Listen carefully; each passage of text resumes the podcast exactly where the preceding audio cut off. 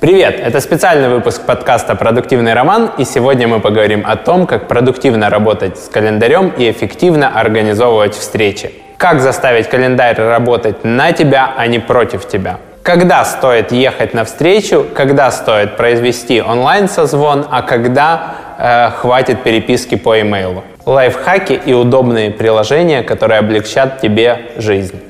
Поехали! Подкаст «Продуктивный роман» о компаниях, которые делают продукты в интернете, сервисы и приложения. Подписывайтесь на новые выпуски на сайте roman.ua в разделе «Подкасты». Ставьте 5 баллов в iTunes и рекомендуйте друзьям. Начнем с того, что встреча не всегда действительно нужна. Мне очень часто пишут с предложениями партнерства, обсудить сотрудничество, продать мне чьи-то услуги или купить мои услуги, но не всегда нужно стремглав соглашаться на эту встречу и ее подтверждать. Почему? Э, нужно понимать, что человек, который предлагает встречу, готов ли он к этой встрече. Я чаще всего спрашиваю, какой у нас план встречи, что мы планируем обсудить. Потому что иногда мне предлагают встречи, в рамках которых э, мы будем выдумывать, как же мы можем быть друг другу полезны, и такие встречи мне не подходят. Я слышал еще такой лайфхак, это предложить написать через пару дней. Если это действительно важный вопрос, о нем не забудут и вам напишут повторно, и тогда можно будет договориться на встречу. Э, иногда, когда я нахожусь за границей, я пользуюсь таким лайфхаком, что вот я сейчас зимую там, на Бали, в Таиланде, в Европе, и физически не смогу организовать встречу, давайте начнем общение по имейлу.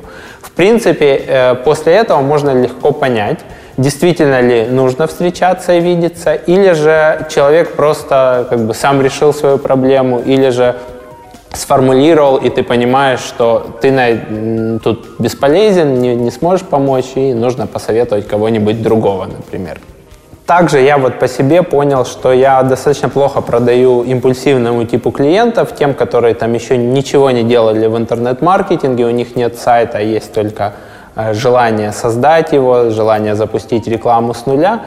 Я понял, что я продаю им достаточно слабо, потому что им нужно обещать золотые горы, говорить, что у них все получится, что точно все будет выгодно и в плюс, а я чаще всего формирую реальные ожидания и говорю, что пока мы там не запустили рекламу, мы не знаем, насколько хорошо она сработает конкретно для вашего бизнеса. Поэтому от таких встреч я чаще всего тоже отказываюсь.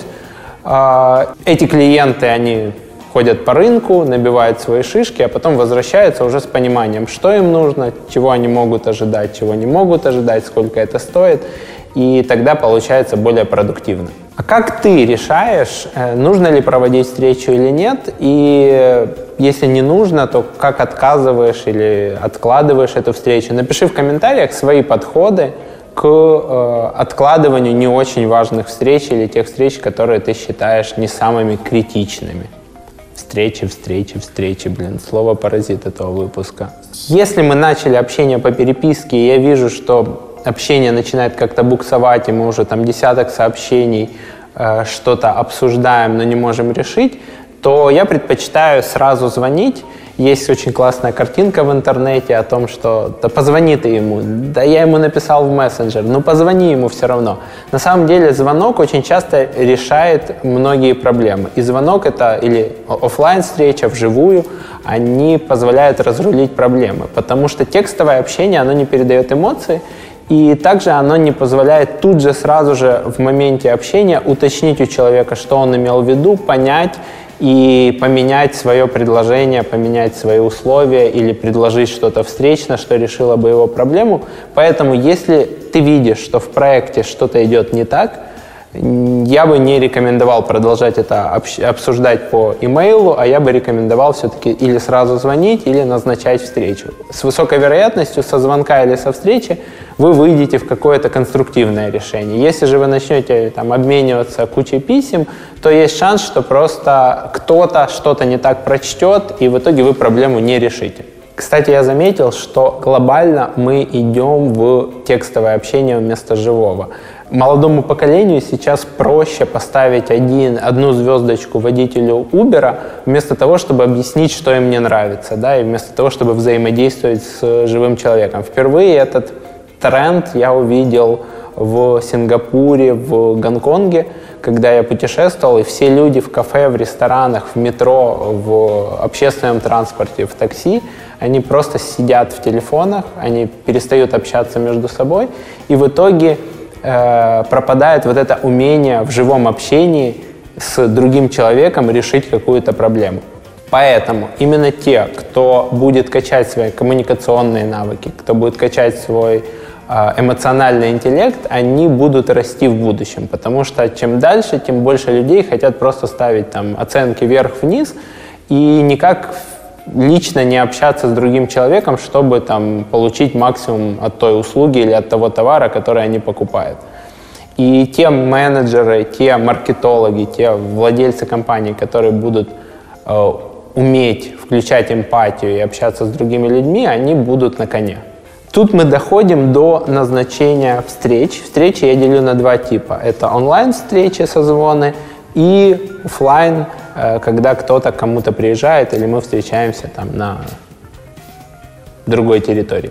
Нужно понимать, что из самого времени, которое выделяется на встречу, еще есть два соседних времени. Это добраться до места встречи и уехать оттуда. Поэтому я стараюсь либо группировать все такие мероприятия рядом, которые находятся географически в рамках дня, либо же э, стараться их назначать либо на утро, либо на вечер, чтобы я из дому ехал сразу туда или со встречи ехал сразу домой и таким образом не дробился день, да, потому что если встреча назначена, например, в обед на 13, да, выехать надо в 12, а иногда с пробками и раньше, а, освободишься в 14, пока доехал в офис уже 15, и, соответственно, полдня просто вылетает в трубу. Если мы в разных городах, то э, я пред, предлагаю всегда онлайн-созвон. Э, первый инструмент, который, к которому все привыкли, это Skype – но у меня как-то вот практически нету ни одного раза, когда Skype с обоих сторон правильно работал. То есть это всегда первые пару минут, там у кого-то не подтянулся микрофон, у кого-то не слышно, надо перенабрать еще раз, кто-то не подключился к звонку. Э, поэтому не могу сказать, что это очень стабильный инструмент. Он привычен всем, но качество связи и стабильность по-прежнему еще страдают. И поэтому мы всех перетягиваем на инструмент Zoom. Это очень удобное приложение для созвонов, оно есть на Android, на iOS, на Mac, на Windows, которое поддерживает такой формат, как комнаты. Да? То есть э, у нас есть, например, каждодневный созвон, Daily Scrum Meeting, который занимает от 10 до 20 минут, где вся команда рассказывает по очереди, что было сделано за прошлый день, что планируют на сегодня ребята делать и что мешает им в работе. И, соответственно, мы этот созвон э, Daily Scrum проводим в Zoom, потому что у нас часть ребят работает удаленно, постоянно, часть временно. Или я могу стоять в пробке и ехать в этот момент в офис. Соответственно, э, у каждого члена команды есть ссылка, по которой он заходит э, в 10 утра по киевскому времени. Я тоже захожу по этой ссылке. Создается комната, в этой комнате находится там 10 человек, и мы обсуждаем конкретный вопрос, после которого я там закрываю эту комнату, и больше к ней подключиться нельзя. Точно так же в Zoom работает ссылка на свою конкретную комнату, то есть если мне надо пригласить другого человека на созвон, я ему даю ссылку, он скачивает приложение, и он заходит, и если мы одновременно находимся в этой комнате, то мы можем пообщаться. Поэтому не надо, э, вот нету этого процесса звонить, я вам звонил, вы не подняли трубку, просто вот на какое-то время оба заходят по ссылке и могут общаться. Плюс могут туда же зайти коллеги или люди из э, других регионов. Также через Zoom можно проводить вебинары до 10 тысяч зрителей. Э, плюс там есть возможность там, поднять руку, отключить кому-то микрофон, расшаривать экран, провести запись этой всей встречи, запись чата, запись голоса, запись экрана. Можно записывать как на свой компьютер, так и в облако, чтобы потом максимально быстро это все выгрузить и поделиться с теми, кто не смог присутствовать на встрече. И работает это очень стабильно, то есть мы его используем каждое утро, э, что с мобильного, что с компьютера, хорошее качество звука, поэтому мы всем клиентам советуем, давайте созваниваться в Zoom вместо того, чтобы использовать не такой стабильный Skype. Если вернуться к Daily Scrum митингу, то он занесен у меня в календарь как повторяющееся событие на каждый рабочий день в 10 утра. Э, соответственно, если я нахожусь за границей, я вижу по часовому поясу той страны, где я нахожусь, э, в какое время будет Daily Scrum. Кроме того, в это повторяющееся мероприятие добавлен гость. Э, гостем является комната переговорная, да, потому что мои коллеги часто пользуются в этот момент переговоркой, и мы не хотим, чтобы кто-то ее использовал, а мы делим офис с другой компанией. Соответственно, мы завели в Google Suite Э, такую штуку, как переговорная комната. Мы завели обе переговорки, и потом мы просто создавая новое событие, приглашаем эту переговорную комнату, и, соответственно, никто больше не может на это же время назначить там встречу. И это убрало все вопросы, свободна ли переговорка, нужна ли она кому-то и так далее. Просто все ребята получили доступ к календарю переговорной комнаты и просто назначают там встречи, не, не уточняя, можно ли это делать или нельзя, просто сама система контролирует, чтобы на одно и то же время не было двух встреч и показывает, что это время уже в переговорке занято. Естественно, все мои коллеги видят, занята переговорка в данный момент или нет, свободна ли она. Также у них есть доступ к общему календарю Роман Юа агентства. Туда мы добавляем все э, государственные праздники, работу вне офиса, там, когда кто-то приболел или работает удаленно, все отпуска и так далее. И когда ты добавляешь это событие в общий календарь Роман Юа, то это дублируется еще в наш корпоративный мессенджер Slack. Соответственно, мы все видим, что добавилось новое мероприятие с такого-то по такое-то число, кого-то, например, не будет в офисе. Коллегам я дал доступ к своему календарю, они видят бинарно, занято у меня конкретное время или свободно, можно ли назначать встречу со мной на это время, со мной, с клиентами и со мной. Э, а жене моей Оле я дал полный доступ к своему календарю, поэтому, когда друзья зовут нас в гости, она легко может посмотреть, есть ли у меня мероприятие на это время, точно так же я ее, и быстро утвердить время без, опять же, вот этой коммуникации. А можешь ли ты во столько такого-то числа, а если не можешь, то когда можешь и так далее. То есть это экономит массу времени и делает все это максимально прозрачным и простым. Я заметил, что мало кто, добавляя мероприятие в свой календарь, мало кто сразу приглашает людей, которые на это мероприятие планируется, что они пойдут, э, приглашая их по имейлу. Я стараюсь всегда это делать. Почему? Потому что, во-первых, там есть возможность ответить, будешь ты, да, возможно или нет.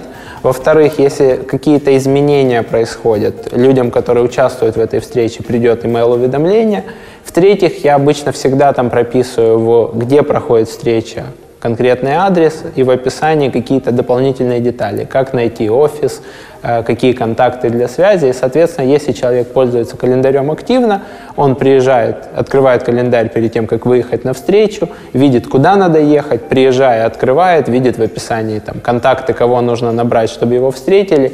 И опять же экономится масса времени. Э, если мероприятие отменяется, мне достаточно его с мобильного телефона отменить э, на ходу, и сразу письма отправляются всем участникам этого мероприятия. Если меня не будет, точно так же поменять там ответ «да» на ответ «нет», и всем э, приходит уведомление. Я даже часто в описании пишу план встречи или вопросы для встречи, чтобы, когда она начинается, ты в календаре открыл и сразу видел, о чем вы договорились э, говорить в это время. На своем маке я использую для работы с календарем приложение Fantastical. Все ссылки, как обычно, будут в описании. Оно очень удобное тем, что можно быстро добавить э, новое мероприятие. То есть я пишу текстом там, дату, время, а оно разносит это по соответствующим полям, со скольки до скольки, где и какое мероприятие произойдет и кого стоит пригласить. Плюс э, у меня есть доступ к порядка 20 календарям, это мой, жены, это общие календари, это календари переговорок, это календари э, даже контент-планов, которые мы делаем для клиентов, какие дни, какие рассылки уходят. И, соответственно, мне не надо чаще всего одновременно смотреть на все эти 20 календарей. Ну, просто там будет каша и много шума. И в Fantastical у меня есть переключалки, то есть я смотрю там в трех видах, у меня включены не все календари, а часть из них. Также у них есть удобные переключалки между часовыми поясами. Э, мы работаем с клиентами по всему миру, от Австралии до США. И, э, соответственно, когда я либо добавляю мероприятие, либо смотрю, на когда я могу по времени конкретного часового пояса, я переключаю эти часовые пояса. И митинг-планер специальный, чтобы совместить часовые пояса рабочие двух людей и предложить, в какое время удобно встретиться, я оставлю тоже ссылку в комментариях, если ты работаешь с кем-то в другой часовой зоне. Это очень удобный э, сервис, который позволяет э, быстрее предложить время конкретной встречи. Если мы говорим о предложении времени конкретной встречи, то еще один сервис, который я просто не могу не Э, упомянуть, это Calendly. Я его использую для того, чтобы назначать встречи со мной по консалтингу или, например, по собеседованию. Что он делает? Я даю доступ к своему календарю, он видит, какое время у меня занято, и плюс в нем гибкими правилами настраиваю, какие тайм-слоты я готов выдать. Например, условно, я готов встречаться только во вторник и в четверг, Э, время встречи час, мне нужно полчаса с одной стороны, полчаса с другой на подготовку там, и, и, и на то, если встреча, например, затянется. И, соответственно, человек просто видит, в какие дни, какие конкрет, на какое конкретное время он может записаться. И он записывается, там выбор из нескольких. Плюс я настраиваю правила, например, что нельзя назначить встречу сегодня на сегодня, можно назначить минимум там, через сутки. И использую это постоянно, когда провожу собеседование, когда провожу консалтинг по скайпу или офлайн.